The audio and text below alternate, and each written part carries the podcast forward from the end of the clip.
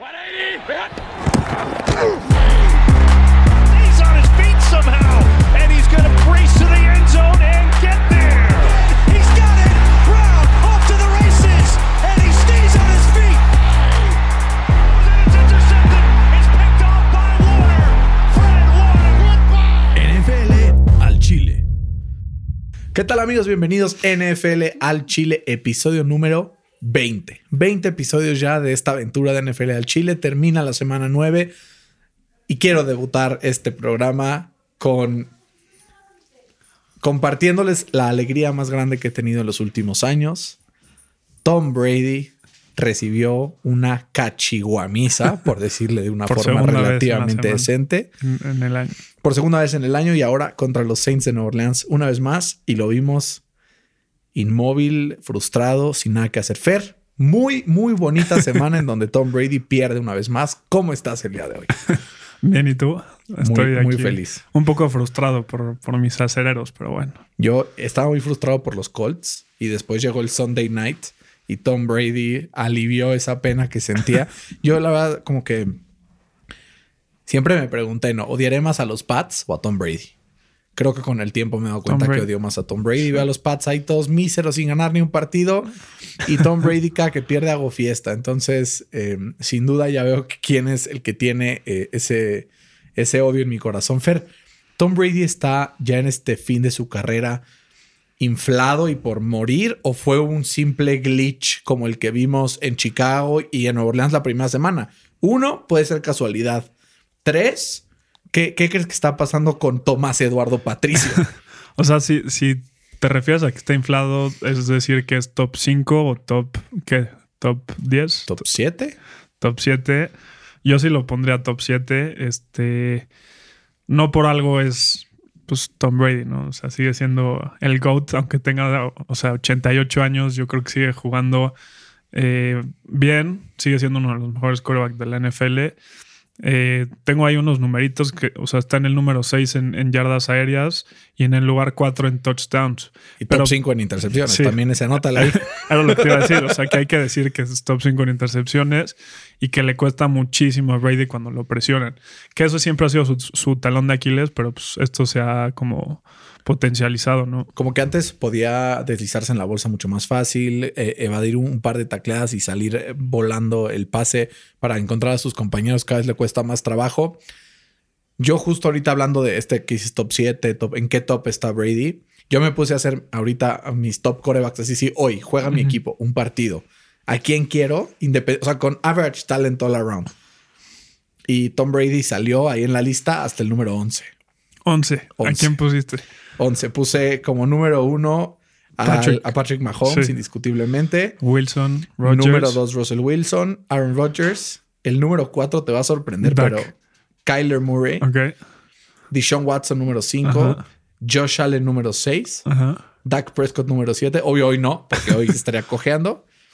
Eh, Lamar Jackson por lo que puede hacer por tierra. Ryan Tannehill con el 9 y Tom Brady en el 10. Es el número 10 No. Tom Brady para mí. De ahí ya se sigue con Matt Ryan, Matthew Stafford, Big Ben Yo lo tengo en el 5. en el 5. O sea, fácil antes que a, que a Lamar Jackson y que Dak Prescott. Fácil. Está bien. Ah, es de gustos también. En gustos se rompen géneros. Yo creo que Brady ya dio lo que tuvo que dar. Si esta temporada. Porque hay una, hay una ruta por ahí interesante en donde Tampa Bay se pierde los playoffs. ¿eh? O sea, a ver, no, no creo que suceda. No estoy diciendo que va a pasar. Su calendario, la verdad, es bastante a modo. Pero un par de derrotas más y victorias de equipos que están eh, en la casa del comodín y pueden quedarse fuera con la mano en la cintura. ¿eh? Entonces, que no canten victoria esos fans de los bucaneros, anteriormente fans de los. Patriotas. Y Fer, es que lo que vimos este fin de semana a mí me pareció clarísimo. La nueva cama de corebacks está tomando la NFL por sorpresa. Bueno, no por sorpresa, pero ya se está apoderando de ella, ¿no? Si hoy en día no te puedes mover, Estás fuera. estás fuera. Vimos lo que pasó esta semana con eh, Ben Roethlisberger, que por no poder salir de la bolsa de protección le rompieron las rodillas. Las dos. güey. Las dos. Vimos lo que pasó con Tom Brady, que por no poder escapar lo trajeron eh, frito todo el día. Vimos lo que pasó con Philip Rivers, que por no poder moverse también los, los Ravens se lo trajeron frito. Vimos lo que pasó incluso con eh, un, un quarterback del pues de, de la estatura de, de Matthew Stafford, que duró dos cuartos y al final Pa' pues fuera. acabó para afuera, ¿no? ¿Y qué vimos? Vimos un Kyler Murray que, te juro, antes de que terminara el partido, es- estaba viendo así y dije, mi take de lunes es que Kyler Murray debería ser el MVP de la temporada.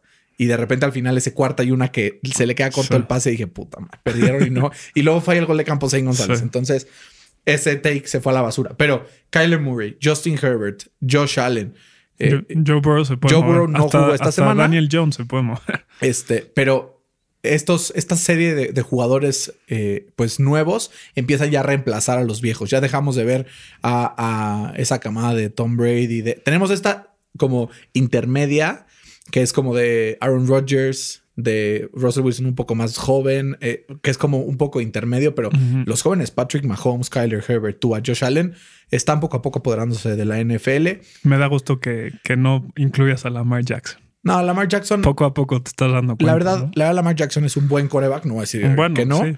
Eh, pero si hoy por hoy me dices, prefieres a Kyler o a Lamar como dos, corre, dos este, este, corebacks que pueden moverse, Móviles, sí. prefiero a Kyler toda Sí, la vida. toda la vida. Toda la vida. Porque la precisión que tienen pases, sobre todo profundos, Kyler, Ujú. es una tremenda locura. Vamos a ver qué pasa también con Lamar Jackson. Del año 1 al año 2 mejoró bastante. Del año 2 al año 3 estamos viendo una caída sustancial. Vamos a ver qué pasa del 3 al 4. Puede pasar cualquier cosa y con ese coaching staff pueden pasar cosas muy buenas. Fer, hablemos del MVP race. Como Se está por calentando, ¿eh? ¡Hay tiro, Rocky! ¡Hay tiro! Teníamos ya a Russell Wilson amarrado en ese premio y creo que este fin de semana es eh, la segunda vez en esta temporada que Russell Wilson pierde un partido con más de tres turnovers. Cuatro esta semana, tres hace dos semanas. Fer Ross se le está yendo esta batalla. ¿Hay algún otro candidato ahí que se le pueda acercar? Un Aaron Rodgers que habíamos dicho. O Patrick Mahomes. Patrick Mahomes, que callado, callado, callado. Nadie habla ya de Patrick Mahomes. Sí. Nadie habla porque hemos estado tan acostumbrados a la grandeza de Patrick Mahomes que estira un partido de 375 yardas y cuatro Mm. touchdowns Sí, sí. y nadie dice nada. Nadie, nadie se sorprende, nadie es como, ah, sí, es Patrick Mahomes. De acuerdo. Pero yo sigo teniendo a, a- a Russell Wilson y, y Las Vegas también, ¿no? Que ese es un, un- un indicador importante. Eh, es número uno en pases eh, de touchdown, es número cuatro en yardas y es número dos en rating de quarterback.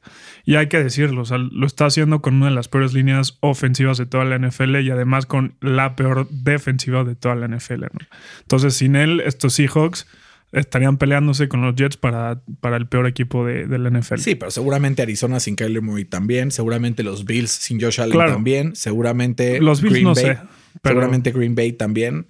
Eh, Josh Allen esta semana refrendó lo que habíamos visto las primeras semanas y que ya tenía dos o tres partidos que había bajado su nivel desde la derrota contra Tennessee. Es que se los atoraron, moviéndoles el partido a martes.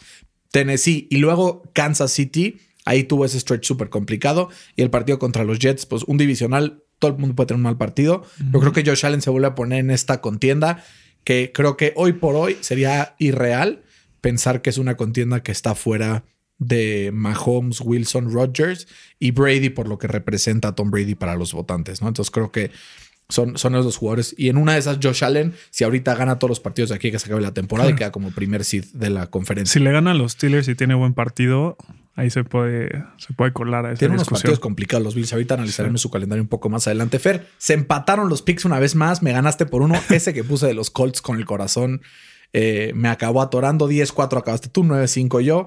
Estamos 91, 43 y 1. 67% de factibilidad en lo que va del año. Eh, y Fer, ahora vamos a, empezar eh, con una nueva sección que se llama ¿Qué prefieres? ¿no? El Would You Rather. Vamos a dar una suposición entre dos escenarios distintos y a ver qué, qué preferimos. Vamos a tener dos preguntas o, o una cada quien, según como vayamos viendo de tiempos y de discusión. Y al final, el día de hoy, quédense pendientes porque vamos a tener el draft de hoy. Es un draft de los mejores receptores de la NFL. ¿Quién para ustedes es el mejor receptor de NFL? Pónganoslo ahí en Twitter, arroba NFL al Chile, en Instagram, NFL al Chile. Ahí va a encontrar en nuestra story una cajita de respuestas de quién es el mejor receptor. Usted ahí pone su eh, solicitud o su, su opinión y ahí estaremos comentándolo el próximo episodio. Fer, ¿qué preferirías? Ahí te va el primer escenario. Tener a Daniel Jones como coreback en los Steelers, con Bill Belichick de head coach, o a Patrick Mahomes con Adam Gase. está, está duro, ¿eh? eh no se me hace tan malo Daniel Jones, la neta. Y, con la defensa que tienen los Steelers. Imagínate esta defensa coachada eh, por Bill Belichick. O sea, sería un abuso. Sería una locura. Entonces. Ganarían todos los partidos 3-0. Sí. me iría por Daniel Jones y Bill Belichick. Yo voy con Patrick Mahomes. Creo que un talento como Patrick Mahomes, sin importar quién esté alrededor, puede hacer cosas espectaculares. It's a QB's League. Y entonces un quarterback con esta capacidad, creo que la arma. Fer, a ver, échate un. ¿Qué prefieres? Tú buena esa, ¿no? sí, A ver, ¿qué prefieres? Que tu equipo pierda el Super Bowl o tener un top 3 pick en el draft? Creo que pierda el Super Bowl. Sí, preferiría. Eh, sí. A ver, creo que ese domingo estar con la playa de tu equipo, estar. O sea, la última vez que perdimos el Super Bowl, los Colts fue en 2009 contra los Saints. Fue un día muy doloroso, pero tengo buenos recuerdos de eso. Cuando quedamos 2-14 y nos cayó Andrew Locke, fue una locura. Nos dio buen eh, capital para los próximos años, pero prefiero, la verdad, perder y saber que tengo un buen equipo para el futuro. ¿Tú? Yo chance de tener el top 3. Sí. Depende del draft class, ¿no? Exacto. O sea, si, hace tres años tenías y te caía el James Winston, o sea, te mueres, güey. Pero es que eh, yo igual, el último Super Bowl que perdimos contra, contra Green Bay en el 2010, me acuerdo y, la pasé mal, ¿no? Y también, o sea, fíjate, los últimos equipos que han perdido los Super Bowls ahorita están tan jodido. O sea, ni, ni fu ni fa, ¿no? O sea, Atlanta, eh, eh, Los Ángeles, ¿no? O sea, son equipos que ni fu ni fa. ahí van los Rams, ¿eh? Ahí van. Ahí van no, me los, y, y, los 49ers, los 49ers por lesiones, pero eso fue muy mala suerte también. Entonces, sí. Está bueno, yo tengo uno más. Bueno, tengo otros dos, pero solo te voy a dar uno más. Dice así. ¿Qué prefieres, Fer? ¿Que tu mejor jugador se lesione toda la temporada? O sea, TJ Watt o que te dé ahorita en caliente dos patadas en los huevos. ¿Tú? Sí. Eh, es que también que se lesione TJ Watt son tres patadas en los huevos. Entonces, uff. No, yo creo que se lesione TJ Watt. Sí, son dos pataditas, Fer. O sea, pon a tu equipo primero. No, quiero poner a mi descendencia primero. ¿Tienes alguna otra? Eh, ¿O te echo una yo? A ver. ¿Qué prefieres? A ver, no, ya la tengo. A ver, échate. ¿Qué prefieres? ¿Tener a, Tom Brady como tu quarterback? ¿O que gane Tom Brady contra tu equipo? No, prefiero tener a Tom Brady toda la vida. Toda la vida, sí. Hasta se le quitaría un poco el odio que tengo hacia él, seguramente. ¿Tú crees? Sí, yo creo que sí. Eh, ¿Y te darías cuenta del, de no, no, ya, ya está. su talento. O sea, Tom Brady ahorita es mejor que algunos corebacks de la NFL, claramente. Está en, el top half. Sus intangibles es lo que lo ponen en el top 10. Pero ya su habilidad física ya está muy, eh, pues muy reducida. Y la última, Fer. ¿Qué prefieres? ¿Taclear en campo abierto a Derrick Henry o que te taclee en campo abierto a Aaron Donald? no, taclear. Sin duda. ¿Sí? Sí, sin duda. Imagínate. Me le voy a la rodilla y se la que te echara, o sea, no, una locura. Muy bien, esta, esta, fue la nueva sección de qué prefieres. Tendremos seguramente cada 15 días los, em, los episodios post semana esta, esta sección. Así es que vayan pensando si ustedes tienen preguntas de qué prefieres, mándenoslas y las vamos a discutir. Fer, empecemos con el partido de la jornada, el partido que me hizo sonreír mucho. Hace mucho no disfrutó un partido como este. 38-3, Nueva Orleans arrasa contra Tampa Bay, Buccaneers y Tom Brady. Breeze, 222 yardas, 4 touchdowns. Brady 200 yardas, 3 intercepciones. Los Saints, y este es un buen pietradato, tuvieron 3 quarterbacks con más de 100 de quarterback rating contra Tampa. Drew Brees con 135.2, Taysom Hill con 118.6 y en una historia de Cenicienta, James Winston vuelve a Tampa para tener un 116 eh, de quarterback rating, pasando dos, tres pases nada más, pero pues fue suficiente para lograr eso. Pero encontraron la receta para vencer a Tampa Bay. O sea, ¿es, sostenible esta receta para otros equipos o es ah, el incidente aislado que, va a pasar? No. Eh, sí, o sea, yo creo que sí es la receta y es la misma receta que, contra los Patriots de los últimos 20 años. O sea, se vieron completamente eh, exhibidos. Y ahí te va otro pietradato. Eh, Tampa tiene un récord de 6 y 0, o sea, 6 ganados, 0 perdidos, promediando 34.2 puntos por partido cuando la línea ofensiva no permite más de 3 sacks. ¿no? Y tiene una marca de 0 y 3, promediando 15, apenas 15 puntos por partido, eh, cuando a Tom Brady lo saquean tres o más veces. Entonces, ¿qué hicieron los Saints? Lo saquearon tres veces. Eh, limitaron mucho a esta ofensiva y, y yo creo que esa es la, la fórmula para. Entonces, un juego de matchups. O sea, un equipo que no tiene una línea defensiva fuerte probablemente no va a poder contra Tampa Bay, intente lo que intente. Eh, digamos que le va a costar más trabajo porque si no, no creo que a otro equipo le clave 38 y que estos güeyes nada más metan 3. Tendría que ser un equipo como los Colts Indianapolis, ¿no?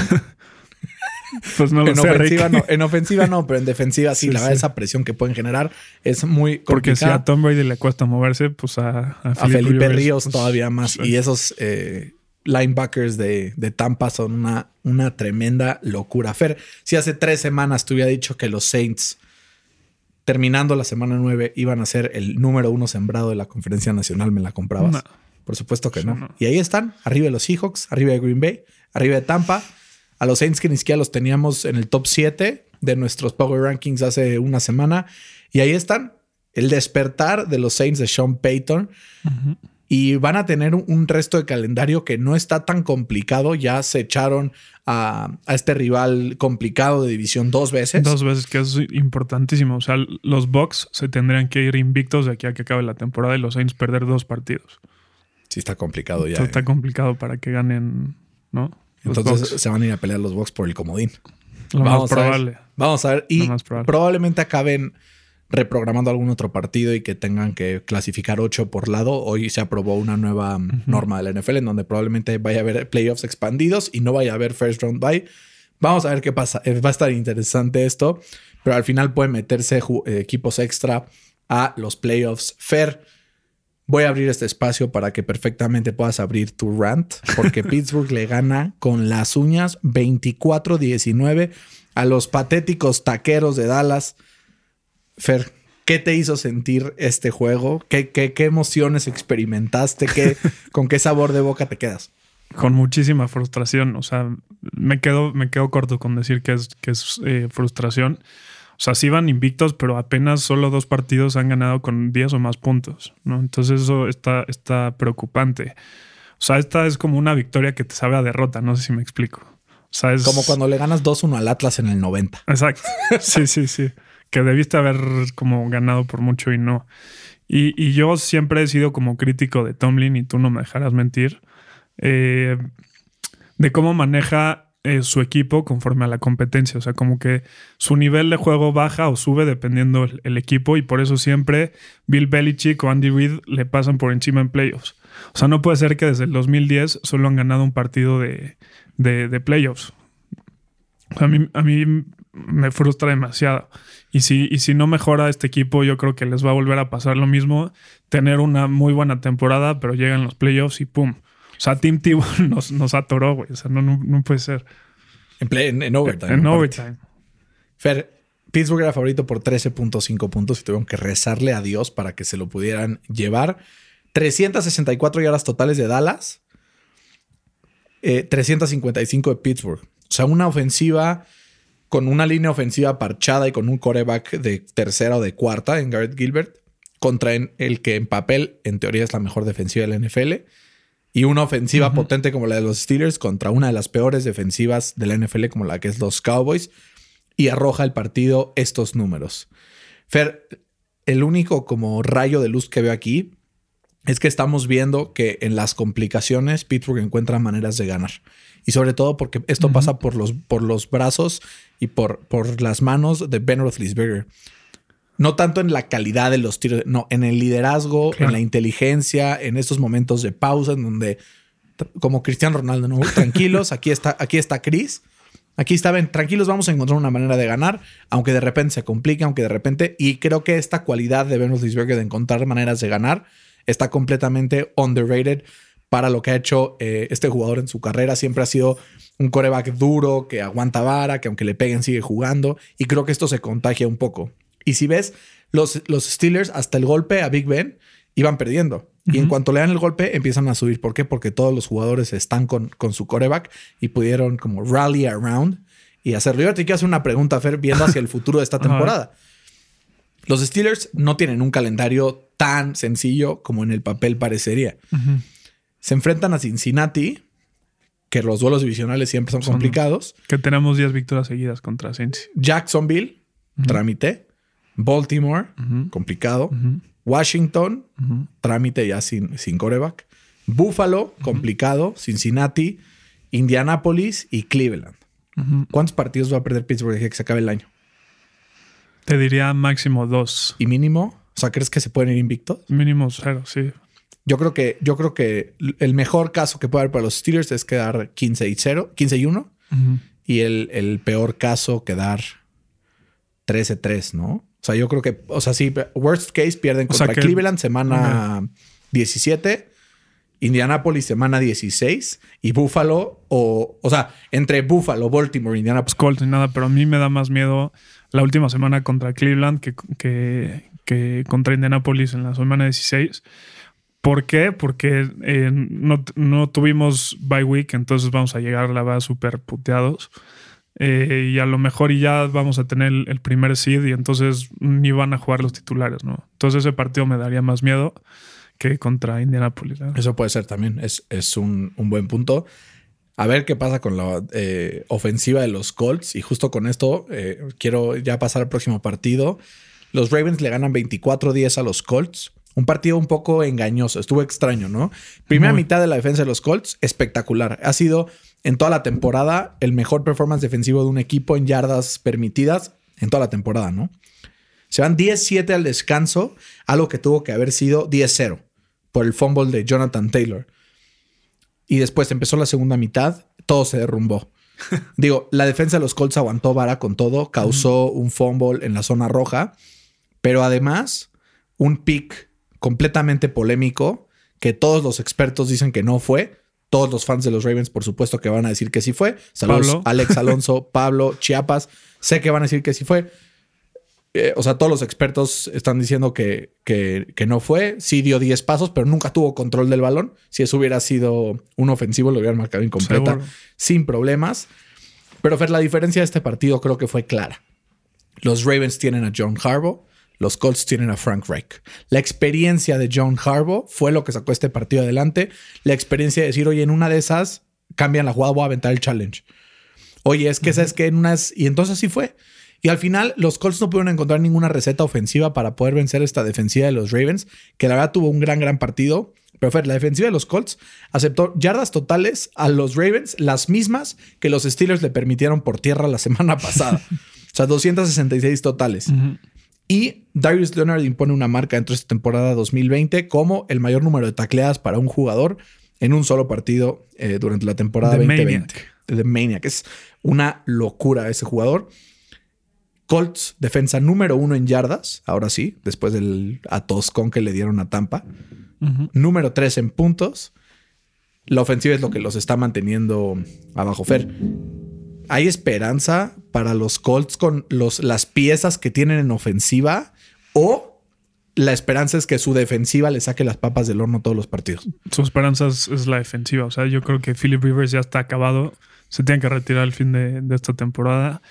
Eh, me gustaría ver a este equipo de los Colts con un, con un coreback como Sam Darnold o, ¿Un quarterback o- como o hasta Andrew Luck? con ¿O como Andrew Luck? Bueno, sí. Sí, sí. O como hasta con Jimmy G, ¿sabes? Eh, es- estaría, o sea, ahí sí me preocuparía gacho. Eh, Fer, ¿qué pasa con Jonathan Taylor? ¿Ya lo declaramos como Bust no, no. o le damos chance? No, hay que darle chance. hay que O sea, es que darle sabes que yo creo que todo Está tocado preparado. su tobillo. No tuvo, no tuvo pretemporada. Todo estaba preparado para que Marlon Mack liderara el camino. Primera semana se nos truena. Muy mala suerte, pero las lesiones son un simple pretexto para los perdedores. Entonces, Fer, los Ravens demostraron que pueden, que son resilientes, que aunque estén perdiendo un partido, pueden dar la vuelta, que tienen con queso y que pueden preocupar, no sé si a los Steelers para ganar la división, pero sí una vez que se meta a playoffs, ¿no? Vemos Yo- los rivales que, que le quedan Sí. a, los, a los Ravens. Patriotas. Mm, O sea, Sunday night. sí, puede ser que de repente Bill Belichick Le van a dar jalada. un baño a, la o sea. Pero, pero mira, después se pone, se pone complicado. Después Titans y Steelers. Los Colts. A ver si pueden con ese stretch que los Steelers sí pudieron. Exacto. Y los Colts, Titans, Green Bay Titans. Si los Colts ganan esos tres, Complicado. amarran la división prácticamente. Sí. O con que le ganen los dos a Los dos, Titans, ajá. porque todos los Titans tienen que jugar contra los Ravens.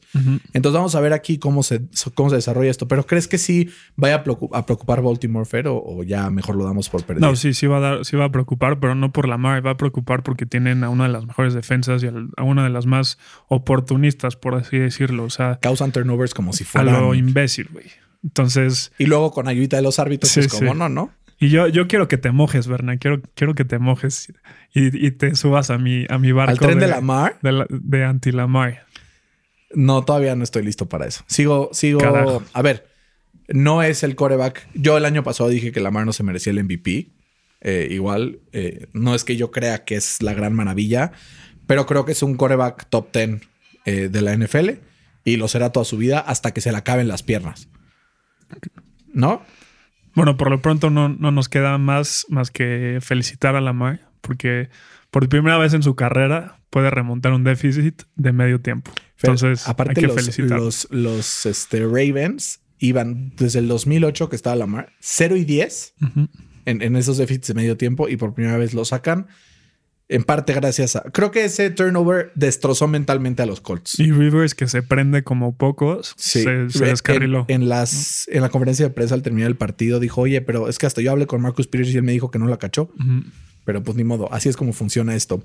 Fer, vamos con los demás partidos que si no se nos van a ir aquí dos horas y todos los que nos están escuchando van a decir, ya que lleguen a mi equipo, yo le voy a los Jaguars. ¿Quién le va a los Jaguars? No sé. Si alguien de aquí, de los que nos está escuchando, le va a los Jaguars, escríbanos por Twitter para saber que existen.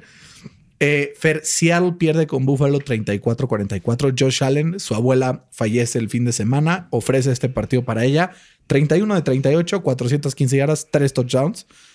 Fer, la defensiva por aire de los, de los este, Seahawks está con pro- o sea, proyectada para recibir 5.800 yardas esta temporada, lo cual rompería el récord Por mil por yardas. mil yardas. Green Bay tuvo 4.800 hace un par de años, sería 5.800 y con cuatro turnovers de, Russell Wilson al final es imposible.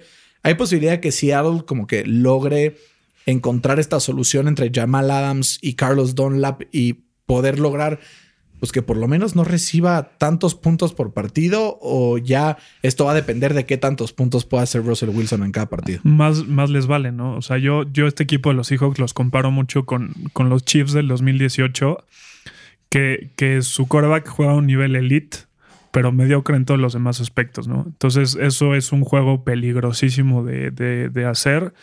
Eh, ya esta semana eh, Wilson nos demostró que si no tiene un buen partido, los Seahawks otra vez no tienen ni la menor chance de ganar eh, los partidos. Eh, Josh Allen se reivindicó, otra vez puso buenos números, lanzó para 400 yardas por segunda vez esta temporada y sin pérdidas de balón, que eso fue yo creo que la clave que, eh, para que los Bills se llevaron el, partido. Y este equipo de, de Buffalo está haciendo, la verdad, muy peligroso. O sea, esta defensa se está viendo cada vez mejor eh, con el regreso de, de White. Y, y si Josh Allen puede seguir jugando a este nivel, se pueden meter a un deep playoff push. ¿no? El primer pick de Tredavious White en lo la temporada del año pasado fue el, el máximo eh, interceptador de la NFL con Y, seis. y estuvo muy buena. O sea, la viste cómo leyó Sí. a Wilson y se la atoró. Russell Wilson lleva esta temporada ya tres picks en el red zone. Las dos temporadas anteriores combinadas solo tuvo dos. Entonces hay que ver aquí qué está pasando, si son faltas de comunicación con sus receptores o si está tomando malas decisiones simplemente Russell Wilson. Vamos a ver qué pasa con estos dos equipos que seguramente al final del año estarán compitiendo por meterse a las finales de conferencia e incluso al Super Bowl. Fer, Chicago. Forza turnovers, evita yardas, evita puntos, evita eh, a Derrick Henry. Y aún así pierde. así. 24-17. Fer, ¿es Chicago la peor ofensiva de la NFL? 31 en yardas por jugada. El, el número 31. Y a pesar de tener una defensiva de élite, que es el, el octavo en turnovers, el tercero en rushing, eh, top 10 en yardas, en puntos, yards per play, no le da. Pero no le da porque su ofensiva Exacto. Es completamente predecible, es completamente... Y, y ni a los Titans se lo pudieron hacer, que son el peor equipo en, en terceras oportunidades. O sea, no pudieron convertir en las primeras nueve eh, terceras oportunidades. Eso te habla muchísimo de, de los Bears que la verdad no le mueven la bola ni, ni al Cumbres de- de- de- en el, en Güey, el Fer, recreo. literal, o sea, metió realmente Tennessee 10 puntos, ¿no? Porque fueron 14 defensivos. sí, O sea, 10 puntitos. Lo único que tenía que hacer Nick Foles era no entregar el balón. Y con eso, 17-10 ganaban los Chargers. No fue suficiente. Pero Fer, creo que los, eh, los Bears encontraron la receta para frenar a Derrick Henry, para frenar a un equipo como Tennessee. Y ahora con semana corta, ¿crees que los Colts les dé tiempo para montar un plan de juego similar y poder frenar a este ataque? ¿O crees que Derrick Henry diga, de aquí soy y me lanzo? Es en, en toda la, la carrera de Matt Everflus al frente de los Colts, ningún jugador ha corrido para más de 100 yardas, solamente uno. Derrick Henry en la semana 17 del año pasado, 150 yardas. Fuera de eso, nadie. Pero los Colts ya no tenían oportunidades de pasar a playoffs, entonces Está muy interesante ese partido. El, el matchup de, de, de, de Maniac con Henry va a estar y buenísimo. Buckner, porque Y las Buckner, corridas sí. adentro. Entonces, eh, yo creo que van a imitar mucho los Colts el, el plan de juego a la defensiva de los Bears. Y, y- y ahí va, el- como dijiste, que si Nick Foles no le hubiera cajeteado, pues hubieran ganado. Entonces, Ahí está la clave. Ahí está la Felipe clave. Ríos, te estoy hablando a ti. Exacto. Entonces, O si no- Jonathan Taylor. Si no la cajetea Philip Rivers, yo creo que sí se pueden llevar los Colts la victoria. Y Fer, que ya hablamos un poco de este partido, pero Fer, Miami contra Arizona, Tua contra Kyler. Fer, si hubiera estado Chandler Jones aquí, ganaba Arizona sin duda. Tua, ya lo vimos bien. Lo vimos hacer algunos pases muy buenos. Empezó mal. Casi le interceptan. Casi en le interceptan en ese. ah, pero poco a poco fue construyendo, fue construyendo y acabó con 20 de 28, dos touchdowns y lo más importante, sin, Sin intercepciones. intercepciones. Que para un quarterback de Miami, esto es sin precedentes después sí, de ver sí. lo que hemos visto con Ryan Fitzpatrick los últimos años. Fer, ¿quién tiene más probabilidad de entrar a playoffs entre estos dos equipos? Los dos están 5 y 3, los dos están en segundo lugar de su división. ¿Crees que Miami o Arizona sea eh, un equipo con más probabilidades de meterse? Yo me iría por. O sea, si, si, si Arizona no gana su división, eh, veo más posible que, que Miami pase a playoffs que. que Pero Arizona ya está un partido de ganar su división, nada más. Pues lo tienen que hacer. Sí, con que le ganen a Seattle. Sí. Porque ya el- el- llevan mano en esa, en esa serie. Fer, Kyler Murray está hecho un Sí, maldito crack. Una. Eh, el fumble que le hacen en la primera serie fue lo que acabó determinando el resultado Sí. del partido. Pero ya vimos que los Dolphins, todo lo que vimos su defensiva la semana pasada contra It's los. Rams, esta semana Kyler Murray les metió 31 puntos. ¿eh? O sea, con todo y todo, y con todo con que es una defensa como sound, que causa turnovers, que de todos modos le meten 31 puntos. Y Fer, escucha el stretch de los próximos cuatro partidos de Miami. Chargers, Denver, Jets, Cincinnati. Ganables todos. Si está 9-3 después de esas cuatro semanas Miami, que no le sorprenda a nadie. Y tiene que ir 9-3 porque su recta final es Kansas, Patriotas, Las Vegas y Búfalo. Se complica un poco más y Imagínate contra ese, ese último partido Buffalo-Miami para para, ganar la división. Uf, O el de Las Vegas para ver quién se lleva el comodín, si Sí. Búfalo ya se separó. exacto. Pero Fer, la verdad, yo cada vez que veo Arizona disfruto más. Me encanta Kyler Murray. Creo que cuando todo el mundo, eh, cuando todo el mundo se alteró de que draftearon a Kyler Murray, mandaron a Josh Rosen que lo acaban de draftear, ya vimos por qué fue. O sea, creo que evaluaron muy bien a Kyler Murray y traerle a DeAndre Hopkins ah, fue un gran acierto. Esta semana desapareció DeAndre Hopkins y aún así encuentra a Kyler a Christian Kirk para más de 100 yardas, una semana más, y empieza ya a tener eh, frutos esta relación que han tenido toda la vida Kyler y Christian Kirk, ¿no? Sí. Y, y a mí me da coraje porque esa, esa defensiva no. O sea, es bastante malita, ¿no? Les prestamos nuestra, nuestra defensiva a los Colts Sí, y que sí. ellos nos presten su ofensiva y ya con eso lo armamos. Literal. Este, y sí, Kyler está hecho una bestia, o sea, corre para más de 100 yardas y lo más importante, no recibe golpes fuertes, ¿no? Que eso a veces se le cuestiona un poco a, a- a- como a los Lamar Jacksons de la NFL O a los Cam Newton. o a los Cam Newton, exacto. Entonces es un jugador muy inteligente, muy habilidoso y, y si puede mejorar un poco esta defensiva eh, este año, la verdad a mí sí me daría miedo enfrentarme a ellos. Yo ¿no? estoy emocionado por ver el Arizona Rams que ya se viene estas próximas semanas. Quiero ver a Kyler huir de Aaron Donald. Va a estar Va a interesante. estar interesante. Fer Green Bay caminando contra San Francisco, un San Francisco completamente que le dieron en la madre el COVID. 34-17 pudo haber sido 41 y nadie hubiera dicho nada. Aaron Rodgers está on pace para lanzar 4.500 yardas, 48 to- touchdowns y apenas 4 picks. Y, y los dos que tuvo fueron en el mismo partido. prácticamente perfecto Aaron Rodgers todos sus partidos. Y Fer, Aaron Rodgers supera a Peyton Manning como el coreback con más partidos, sin picks, con tres touchdowns, con su partido número 51. Davante Adams sigue on fire. Y un stat aquí, un pietradato muy importante. Matt LaFleur se convierte en el head coach con mejor porcentaje de victorias en la historia de la NFL. Sí. Así, así como suena de extremo, Matt LeFleur Pues tiene mejor 13-3 la porcentaje de victorias que Bill Belichick, que Tom Landry, que este Lombardi, que, o sea, el que me digas, tiene, digo, lleva una temporada y media, pero es el, el más ganador de la historia. ¿Crees que Green Bay con esta fórmula, eh, Aaron Rodgers de Avante, sea suficiente? Vimos que su defensiva por tierra se comportó mejor, pero contra Sí, jugadores, exacto, contra backups. ¿Qué tal cuando vaya a enfrentar eh, otra vez, eh, chance, pues no, no que ya lo enfrente otra vez a, a Vikings en playoffs, porque no, O pero, a Camara, güey. pero cuando enfrente a Camara, cuando enfrente a algún rival que tenga a un prime running back que, que pueda tronar este ataque por tierra, creo que, pues aunque Aaron Rodgers lance para 400 yardas y 4 touchdowns, probablemente no le vaya a alcanzar, ¿no? Sí, de acuerdo. Y, y- y la mejor versión de Aaron Rodgers es cuando tiene Aaron Jones. Y eso se vio eh, claro. Eh, no se tocó el corazón Rodgers y se vengó de, esa, eh, de ese partido del- de playoffs del año pasado. Eh, lanzó para 300 yardas, 4 touchdowns. Y, y sí, Davante Adams, como dijiste, está hecho una bestia. 173 yardas, un touchdown. Eh, y, y como dije, este equipo llega como a otra, otra dimensión totalmente diferente cuando juega Aaron Jones. Así es, totalmente. Entonces, si se puede mantener sano, este equipo fácil te puede meter 40 puntos por partido y nadie dice nada. Vamos a ver qué pasa con, con este equipo de Green Bay. La clave es a Aaron Jones saludable. Fer, muy breve resumen de Denver-Atlanta. Atlanta gana 34-27. Drew Lock como que ya empieza a agarrar confianza otra vez. Los Falcons están agarrando nivel. Creo que ahorita los Falcons le pueden ganar a cualquiera. Pero, pero, el problema con los Falcons es que empezaron tan, tan mal que ahorita les queda el strength of schedule más difícil de toda la NFL. Ok. Entonces, pase lo que pase, es prácticamente imposible que se metan a playoffs. ¿Por qué?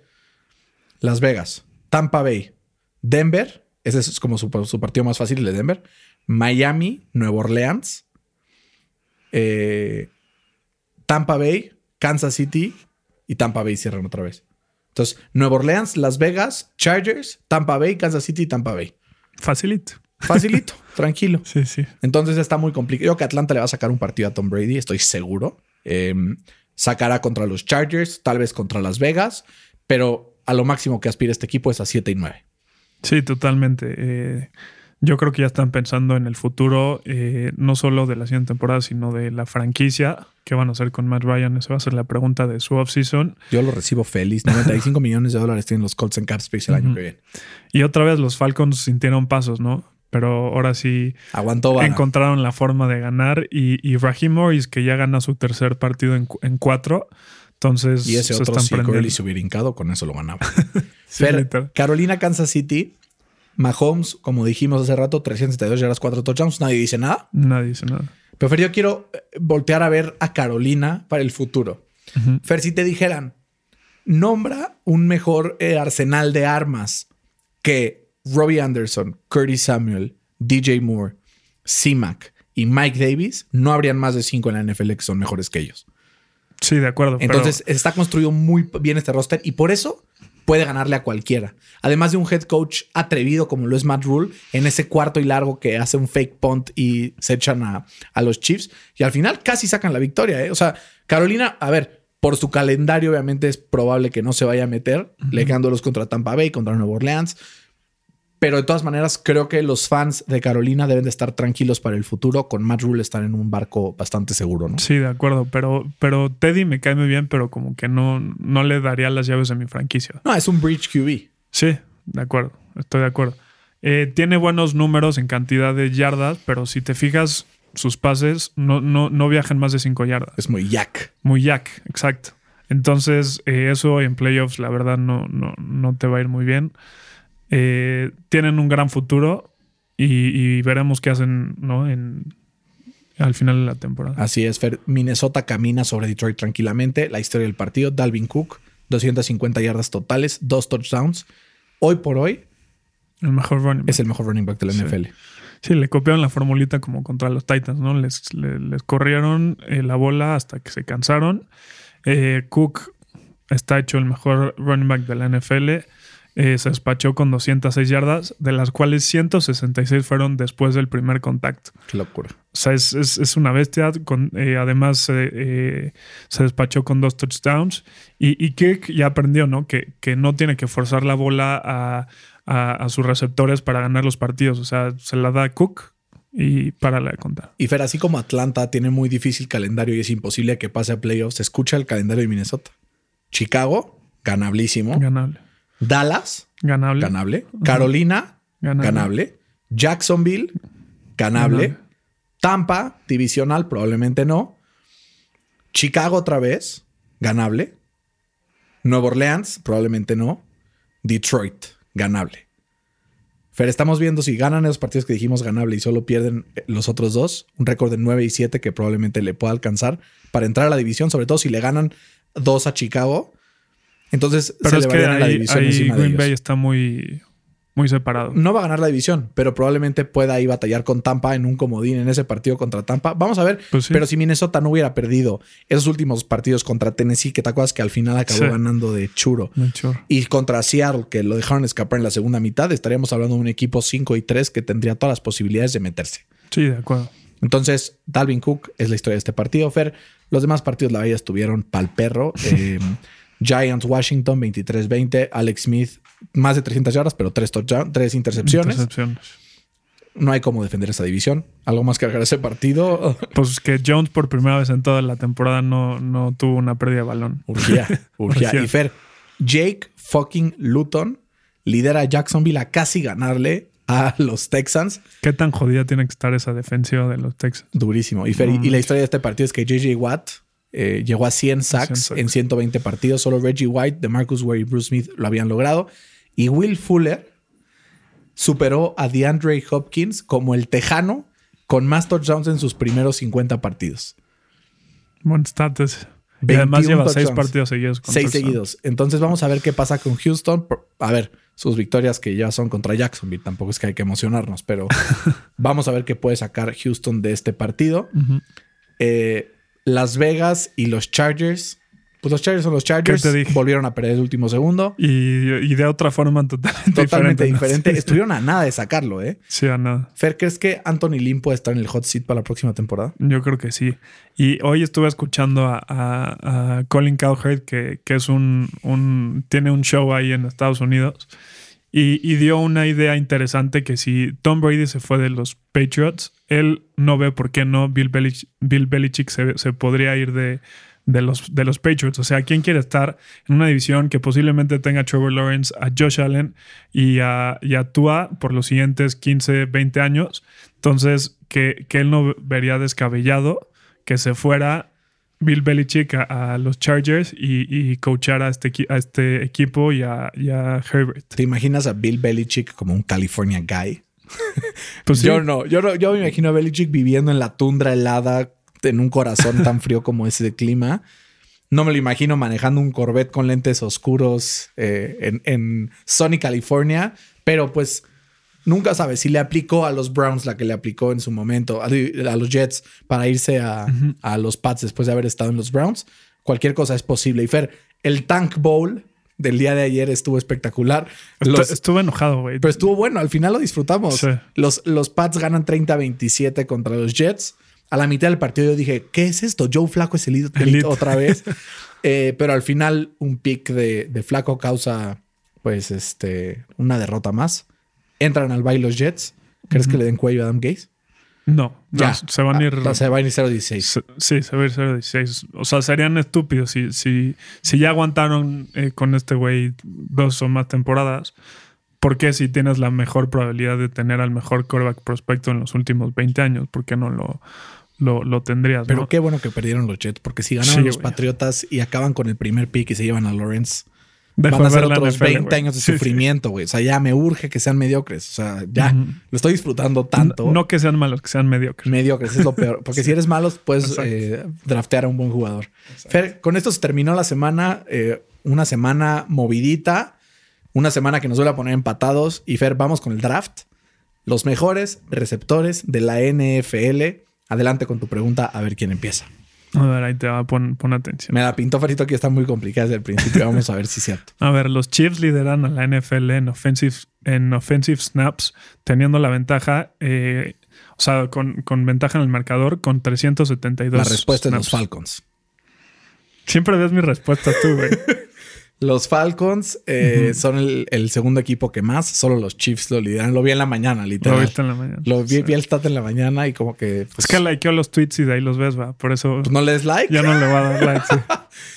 Pero sí, eh, los Falcons son el segundo equipo que más offensive snaps han tenido la ventaja y aún así están sum- sumidos en esa división. Qué y locura, probablemente ¿no? ¿no? van a salir de ahí.